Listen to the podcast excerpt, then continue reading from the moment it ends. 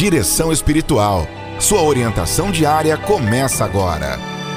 Hoje eu vou falar sobre o cuidado de si e o cuidado dos outros. Tão importante quanto cuidar da gente é cuidar dos outros, e tão importante quanto cuidar dos outros é cuidar da gente.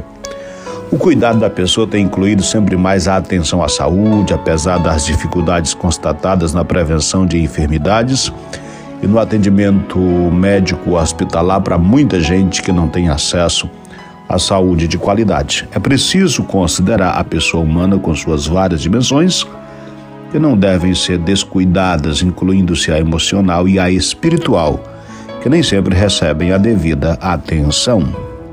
Tão importante quanto cuidar do corpo é cuidar da alma.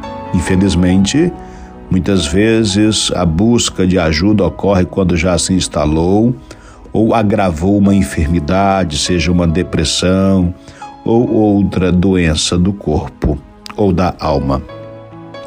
As dificuldades de acesso aos serviços de saúde e seus altos custos pesam bastante agravando situações que poderiam ser prevenidas ou tratadas no devido tempo. Embora seja sempre necessário o papel de cada um no cuidado da própria saúde, é muito importante a atenção das pessoas mais próximas, como familiares, amigos e colegas de trabalho.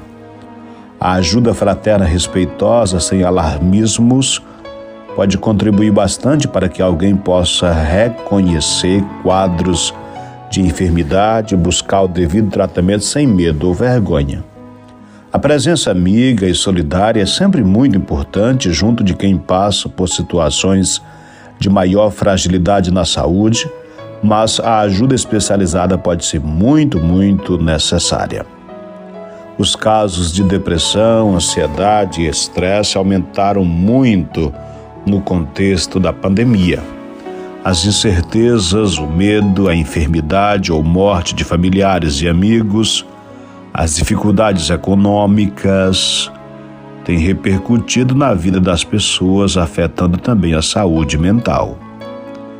Dentre os diversos fatores importantes de proteção da saúde mental estão o sentido dado à própria existência, a redescoberta do valor e da alegria de viver, as de viver e também as atividades religiosas, o modo como nos envolvemos.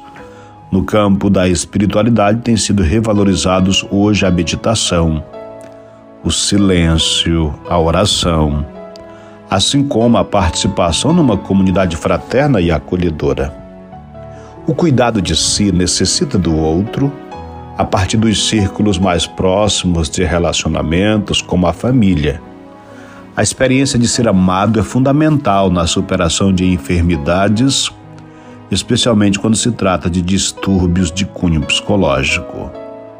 O amor que se expressa no cuidado de quem sofre contribui para a cura. Não podemos cansar de amar quem passa por momentos de angústia e depressão e necessita de maior atenção fraterna e de cuidados. Amigos, familiares e profissionais de saúde, padres, irmãs, compartilham a tarefa bela e exigente de cuidar. Contudo, os problemas não se restringem ao interior das casas ou ambientes de trabalho. Merecem especial atenção, dentre outros, os que estão abandonados nas ruas, os que estão nas prisões e quem está em situação de extrema pobreza. As doenças mentais não implicam em menor dignidade humana ou menos direito à assistência médica.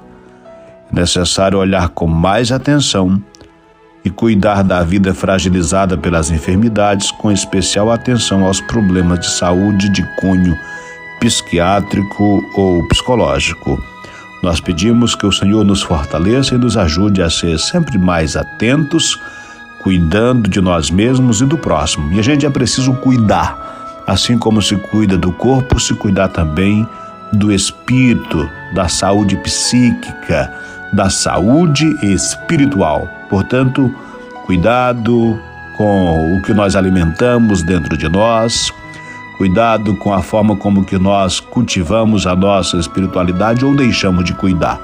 Cultivar a espiritualidade é um bom negócio. Vale a pena a gente cuidar da espiritualidade, estar em paz com a gente, ter uma boa imagem, uma imagem sadia da gente mesmo, nem exagerada e também nem pouca demais, né? Para a gente não ser aquela que se sente a pior pessoa do mundo, mas também para a gente não se achar a melhor.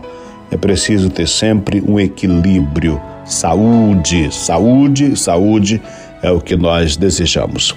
E nossa direção espiritual aqui tem sempre a intenção de ajudar a pessoa a caminhar de forma equilibrada na vida. Você acompanhou Direção Espiritual.